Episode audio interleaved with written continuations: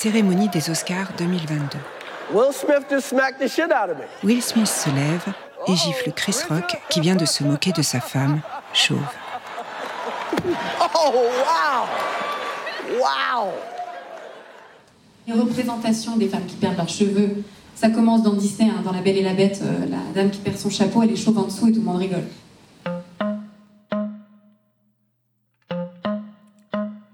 Manon est atteinte de pelade, une maladie auto-immune qui a provoqué la chute de ses cheveux et de ses poils.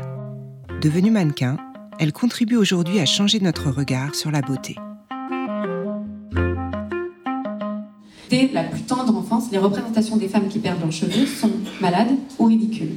Maintenant, on a un peu de chance, je pense quand même, parce que je me, fais la, réflexion, je me disais, si j'avais eu cette coupe-là au Moyen-Âge, je me serais probablement fait brûler sur un bûcher euh, comme sorcière. Maintenant, je pose dans gala. On, arrive à une ère, euh, doucement, euh, mais quand même, où la différence a une place dans les médias, dans la publicité, euh, sur nos écrans. Il faut absolument se dire que c'est à nous de construire ça. Personne ne va le faire à notre place. Perdu épisode 2. Vivre avec.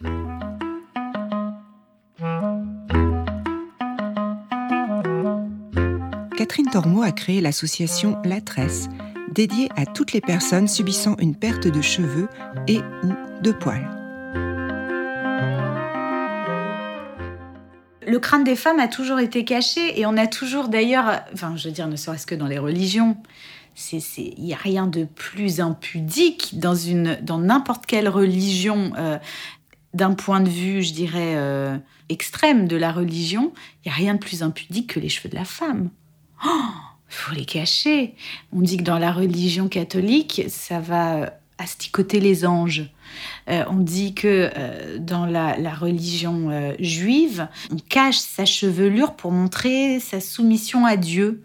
Dans une partie de la religion musulmane, c'est pour montrer sa soumission à l'homme.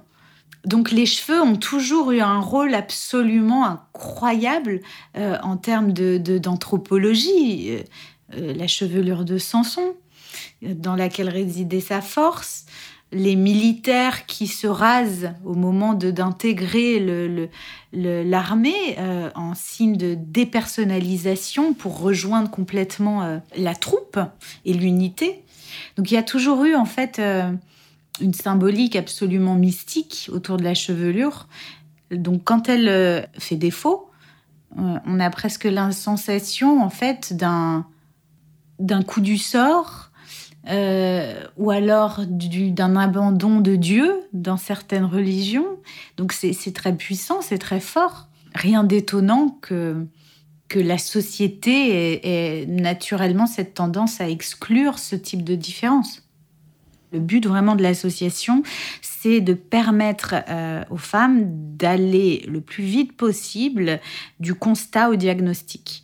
Euh, qu'il n'y ait pas trop de de- d'errance qui, du coup, laisserait beaucoup de place au désarroi psychologique, euh, à, la, fragilité et de fait de la place aux marques pour vendre des produits euh, clairement inutiles. Si c'était si simple, je veux dire, l'alopécie existe depuis que, le monde est monde. Cléopâtre faisait déjà ses, potions, ses mixtures. Louis XIV souffrait aussi. euh, César euh, se cachait avec ses lauriers. Euh, Si, toutes ces potions qui, à la base, étaient considérées comme miraculeuses, fonctionnaient, on n'en serait pas là aujourd'hui à chercher encore et encore. Pourquoi on cherche autant? C'est parce qu'il existe très peu de traitements vraiment efficaces. Donc ça laisse en fait un espèce de boulevard euh, à beaucoup de, structures pour trouver des alternatives. Puis en ce moment, les, alternatives en vogue, c'est les alternatives dites naturelles. Euh, donc euh, surtout pas de produits chimiques, il vaut mieux mettre du naturel. Enfin, si ça fonctionnait, plus personne ne prendrait de médicaments. Qui- choisirait euh, sciemment, euh, à, efficacité égale, quelque chose qui euh, a des effets secondaires. Mais à partir du moment où il y a des effets secondaires, ça veut dire que c'est actif. Donc quand j'entends l'huile de romarin, ou que dis-je, pire que ça, les infusions de romarin, c'est de l'eau aromatisée, pardon. De l'eau aromatisée et ça n'a pas d'effet secondaire, bah, je veux bien vous croire, ça n'a pas d'effet tout court en réalité. Donc bon. En septembre 2023, Catherine a organisé avec son association le premier salon consacré aux femmes sans cheveux. Bienvenue. Vous êtes déjà passé? Pas encore? Le salon se présente comme un village, un lieu de rencontre entre personnes atteintes, professionnels du secteur et associations. Nous, on est l'association Je donne ma perruque. On récupère des perruques de seconde main, on les recoupe, on les lave et on les offre aux personnes qui sont atteintes d'alopécie. Et on fait ça en France et en Belgique. Et elles sont offertes totalement gratuitement. Donc bonjour, donc moi je suis Crabette. J'ai créé Crabette suite à une alopécie induite par des chimiothérapies, donc un cancer que j'ai eu en 2020. Et j'ai été confrontée au business en fait de l'alopécie et euh, n'ayant pas les moyens de me payer quoi que ce soit. Aujourd'hui, je mets à profit mon expérience et je récupère tous les accessoires qui ne servent plus perruques, bonnets, turbans, foulards, boucles d'oreilles, pour les remettre dans le circuit pour celles qui en ont besoin euh, aujourd'hui. Donc comme une grande chaîne solidaire nationale pour euh, s'aider entre nous à, traverser ces épreuves, mais à petit prix. Moi, je suis maquilleuse depuis plus de 15 ans. Et en fait, quand euh, on m'a annoncé mon cancer du sein il y a deux ans, quand j'ai su que j'allais faire de la chimio alopéciente, j'ai tout de suite eu envie de me faire maquiller le crâne. Et notre volonté aujourd'hui avec Maquille mon crâne, c'est euh, de rendre l'alopécie plus visible pour montrer que la beauté est plurielle, qu'on n'a pas besoin d'avoir des cheveux pour se sentir beau, belle, féminine ou d'avoir son identité. Et euh, par ces séances qui sont vraiment de vrais cocons, des petites bulles de bonheur, on veut amener ces personnes-là sur le chemin de l'acceptation ou de la célébration de soi si elles s'acceptent déjà. Alors j'aime beaucoup. Euh, Dans une salle adjacente, des conférences se succèdent entre témoignages et paroles de médecins. Euh, Rechada est venue partager son expérience. Comme tu l'as dit, la perte de cheveux, pour nous les femmes, c'est vraiment euh, une perte d'identité, une perte de soi, où on ne se reconnaît pas, on ne sait plus qui on est en fait devant le miroir. Ça, a un impact à la fois euh, psychologique sur nous, et cet impact psychologique a un impact en fait sur euh, notre féminité, sur le regard qu'on a sur soi. Je pourrais dire qu'il est important de mettre en place des stratégies bien-être. Ça peut passer par euh, juste se regarder dans le miroir le matin, en fait, seul avec soi-même, qui peut être douloureux, qui peut être difficile au début, mais juste se regarder, se voir et le faire étape par étape. Ça peut être mettre en place des routines qui peuvent passer par euh, de l'écriture, de la danse, de la lecture. Euh, il y a mille et une choses, du théâtre. Euh, tout pour se reconnecter en fait à qui on est. Parce que je suis sûre que vous avez vécu cette expérience de se dire mais pourquoi elle me regarde comme ça? Euh, Je suis pas bien ici. Et, en fait, tous ces, tous ces mots, toutes ces phrases qu'on se dit des autres, c'est ce qu'on se dit de soi. Voilà. Merci beaucoup. Merci. Bravo. Du côté des stands de vente, je rencontre Alice, qui est à l'affût d'une nouvelle perruque. comme ça que je le vis. Je suis venue voir ce qui existait dans le monde de la perruque, qui est très très compliqué.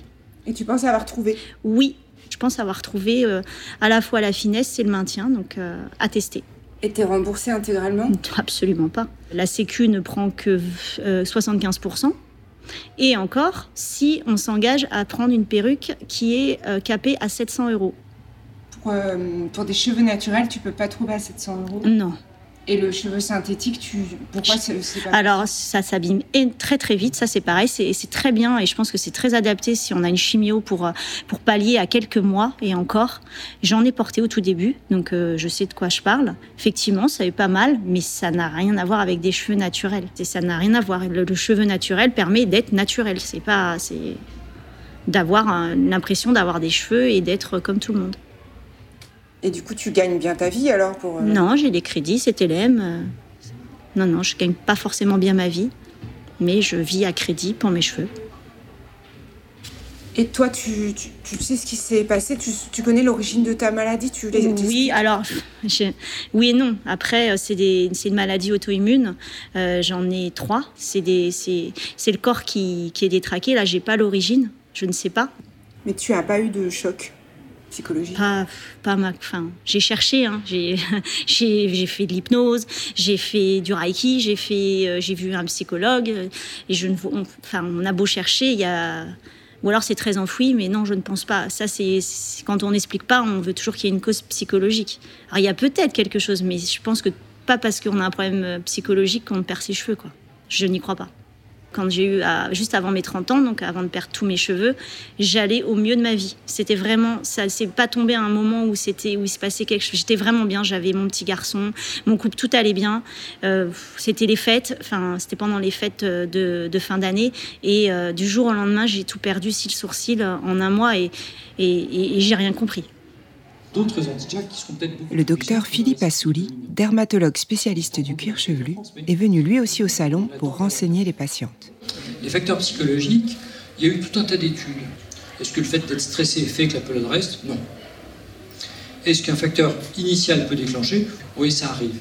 Après, bon, voilà, il ne s'agit pas de. Il faut, il faut comment dire, s'engueuler avec ceux qui vous disent que c'est le stress. Il faut, se, faut chasser ce que disent les gens, c'est-à-dire, Oh, toi tu prends tellement à cœur, je comprends, etc. Parce que ça plombe et que ça n'a aucun rapport. Donc, c'est pas ça, c'est démontré, ça n'a pas d'importance, et la pelade elle-même, évidemment, est une source de stress. Les traitements après peuvent être une source de stress. Donc, tout dépend de la qualité de vie qu'on a, et l'avenir est vers les nouveaux traitements. Donc, il faut voir un psy, sûrement, pour que, non pas pour traiter la pelade, hein, si le psy commence à dire Ah, ben, vous avez bien fait de venir me voir, parce que enfin on va s'occuper de votre pelade, il faut repartir dans l'autre sens, mais juste parce que voilà, il y a un truc qui pèse, qui change des relations avec les autres, qui fait qu'on s'ouvre. Ça, il faut euh, foutre en l'air, en attendant qu'une association, que la société évolue, etc., pour que euh, la vie soit meilleure et que euh, ça, ça chasse ça. S'il y a besoin d'antidépresseurs, d'un anxiolytique, ça peut se faire en plus. C'est pas du définitif et c'est pas pour traiter la pelade, c'est juste pour mieux vivre. Catherine Tormont. Des, des dépressions profondes, j'en ai beaucoup écho. Beaucoup, beaucoup écho. Des, des volontés de ne plus sortir, de ne plus vivre, de, de s'exclure de la vie réellement. Euh, donc ça a un, un- un impact psychologique aussi important que euh, l'importance que l'on donne au physique des gens dans nos sociétés. On a l'impression que l'on doit préalablement être validé avant de pouvoir être et agir. Et c'est terrible en fait de se dire que notre enveloppe est finalement notre passeport qui nous permet euh, d'accéder à une entreprise, à un service, à un, couple, à une famille. Ce qui est terrible, c'est qu'en fait, il y a une espèce d'exclusion presque automatique faite par soi-même pour anticiper l'exclusion éventuelle que les autres pourraient mettre en place. Je pense que ce qui est très difficile, c'est que on vieillit tous. Bon, ok, mais on vieillit pas d'un coup, quoi. C'est-à-dire que c'est pas un matin, on se réveille puis on a une, ribambelle de rides, euh, les seins qui touchent les genoux, euh, et puis les dents qui, qui se font la malle. Euh, c'est progressif, ça se voit pas en fait, c'est fondu, c'est doux, c'est violent quand on regarde des photos d'antan, mais c'est doux au quotidien. En revanche, un changement rapide, violent, interroge. Et je pense que c'est le fait de devoir justifier de quelque chose d'intime, presque obligatoirement, c'est-à-dire que euh, ça se voit, donc on va poser des questions, donc forcément, en fait, on affiche notre intimité au grand jour. Euh, et ça, c'est pas juste. C'est ça qui est pas juste, c'est que euh, chacun doit être en mesure de pouvoir confier ou non quelque chose qu'il voudrait témoigner ou non. Donc je pense que cette honte, c'est comme si on avait la sensation de sortir toute nue. Ce que je trouve dérangeant dans la pelade, c'est comme si tu mettais à jour devant tout le monde ta fragilité, probablement. Parce que Azilise est atteinte d'une pelade partielle qui survient de manière épisodique. Une pelade, c'est complètement surréaliste. C'est qu'à un moment donné, t'as des trous, enfin, t'as des zones lisses sur, sur ta tête, en fait. C'est surréaliste. Et le truc le plus compliqué, c'est qu'effectivement, je trouve qu'il faut toujours composer. Il n'y a pas un truc fixe. C'est-à-dire qu'il y a des gens qui disent Ah oui, mais t'as qu'à te faire des implants, mais oui, mais t'as qu'à euh, trouver je sais pas quoi. Mais en fait, non, c'est pas possible parce que c'est mouvant. C'est jamais la même chose. C'est. Euh, tu te dis, ah, bah, il y a un trou, euh, tu, tu, peux paniquer, puis en fait, ton trou, au bout de deux mois, tac, ça, c'est plus un problème. Et puis, à l'inverse, il y a un trou qui va prendre des proportions pas possibles. Donc en fait, tu trouves une solution qui fonctionne à un moment donné. Donc là, par exemple, je remonte mes cheveux, je mets des barrettes, ça fonctionne. Mais je pense que d'ici un mois, ça fonctionnera plus si ça, si ça va dans, dans ce sens-là. Donc, euh, en fait, je pense que ce qui est compliqué, c'est le moment où je dois changer de mode de fonctionnement. Là, ça, là, ça me déprime, là, ça m'impacte. Donc, le jour où, oui, euh, je ressors avec une perruque alors que j'en ai pas mis depuis un an, euh, là, ça me. Ouais, ça me. J'aime pas, quoi. Bah, c'est sûr que je me sens plus apte à rencontrer quelqu'un quand, quand j'ai des cheveux. Quand j'en ai pas, c'est vrai que je mets, je, mets ça un peu de côté quand même. Je, laisse un peu plus tomber. Alors que quand j'en ai, c'est vrai que je me dis bon, allez, tac, je vais me remettre sur une appli, je vais, je vais relancer. Euh, enfin voilà, je vais, avoir des rendez-vous, des trucs, mais quand j'en ai pas, euh, c'est plus compliqué en fait. Et puis en plus, euh, comme le fait de ne plus avoir de cheveux, ça questionne quand même aussi l'injonction justement à avoir des cheveux euh, parmi les autres injonctions euh, qui peuvent y avoir à être épilé, euh, à être, à être jolie, à être, à être mince, à être voilà. Donc, parfois j'ai pas tellement envie en fait de faire tous ces efforts. Après, ça veut pas dire qu'il faut lui exposer ça, qu'il faut pas. Et en même temps, je me dis mais en quoi c'est en quoi c'est moche en fait? C'est juste différent. c'est pas moche, c'est différent. Enfin, quand je vois des femmes dans la rue qui assument euh, soit leur pelade, c'est-à-dire qui ont des. où on voit que c'est une pelade, donc euh, des zones de trous, euh, ou d'autres qui, qui, marchent crâne nu, franchement, je trouve ça super. J'aimerais bien être en capacité de le faire. Évidemment, la représentation compte. Ça, c'est très important. Donc, je suis très contente de, voir de plus en plus dans la presse des représentations de, de femmes sans cheveux ou avec moins de cheveux, et surtout la normalisation. Voilà, c'est le plus grand espoir qu'on pourrait avoir, c'est que ce ne soit plus un sujet.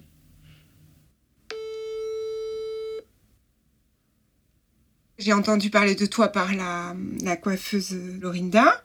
Et Lorinda m'avait dit euh, Mais moi, je connais une jeune fille, elle assume très très bien depuis toujours. Elle met des photos d'elle euh, avec ses copines euh, sur Internet. Elle poste des ah, photos. Bah là, pour moi, j'ai mon mur de photos et je me rends compte qu'il n'y en a aucune où j'ai une perruque. Hein. Et pourtant, elles sont pas toutes récentes, hein, les photos. Donc, Et tu, ça, c'était quand? Alors, donc, du coup, ça t'est arrivé quand? Quand j'avais 14 ans et là j'en ai 21, donc euh, il y a 7 ans. J'ai eu un jour en me lissant les cheveux, j'ai vu que j'avais une première pelade, du coup, bah, enfin un premier trou en tout cas, au milieu. J'en ai parlé à ma mère. Et au début, on s'est pas inquiété plus que ça, parce que bah, vu que je me lissais souvent les cheveux, etc., bon, je mal malmenais un peu. on s'est dit que c'était sûrement lié à ça, donc j'ai arrêté quelques temps et au final, ça, bah, ça a persisté. Et j'ai tout rasé euh, de moi-même parce que euh, du coup, j'arrivais pas à le cacher et c'était devenu trop, euh, trop compliqué à, bah, à cacher.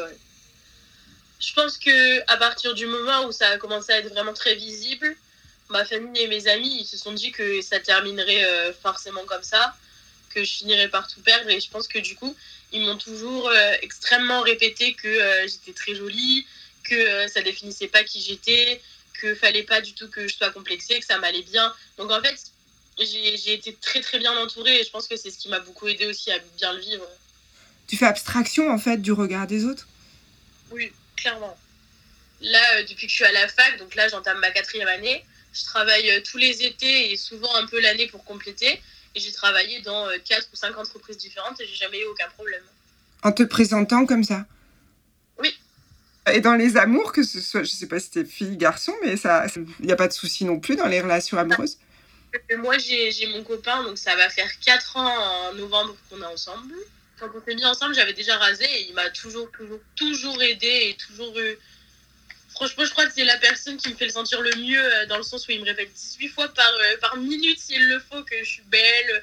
À chaque fois qu'il y a des coups de mou, il est toujours là pour, pour ça. Donc franchement, euh, souvent les gens me disent Ah, mais moi, j'aurais pas la force d'accepter. Mais en fait, ben, quand on n'a pas le choix, on n'a pas le choix. hein. Enfin, je veux dire, moi aussi, on m'aurait dit ça à- je sais pas, il y a 10 ans, j'aurais dit Bah non, j'aurais pas la force d'accepter. Mais en même temps, quand ça tombe dessus, tu peux pas faire grand chose d'autre que de dire Bon, bah voilà. Et c'est vrai que euh, moi, entre guillemets, je pense qu'en fait, de, vu de l'extérieur, le fait que je sois jeune, on peut se dire, bah, c'est plus compliqué, mais je pense pas. Moi, je pense justement que euh, le fait que ça me soit arrivé euh, bah, justement si jeune, j'étais pas encore construite, entre guillemets, dans ce qui j'étais. Et aujourd'hui, bah, franchement, moi, ça, ça me définit pas, mais ça- c'est devenu un trait de ma personnalité. Genre, euh, je, suis habituée à ça, et franchement, là, je te dis, je regarde les photos sur mon mur et elles sont toutes incroyables. Alors que franchement, il n'y en a pas une seule où je porte une perruque, etc. Mais bon, après, c'est qui je suis.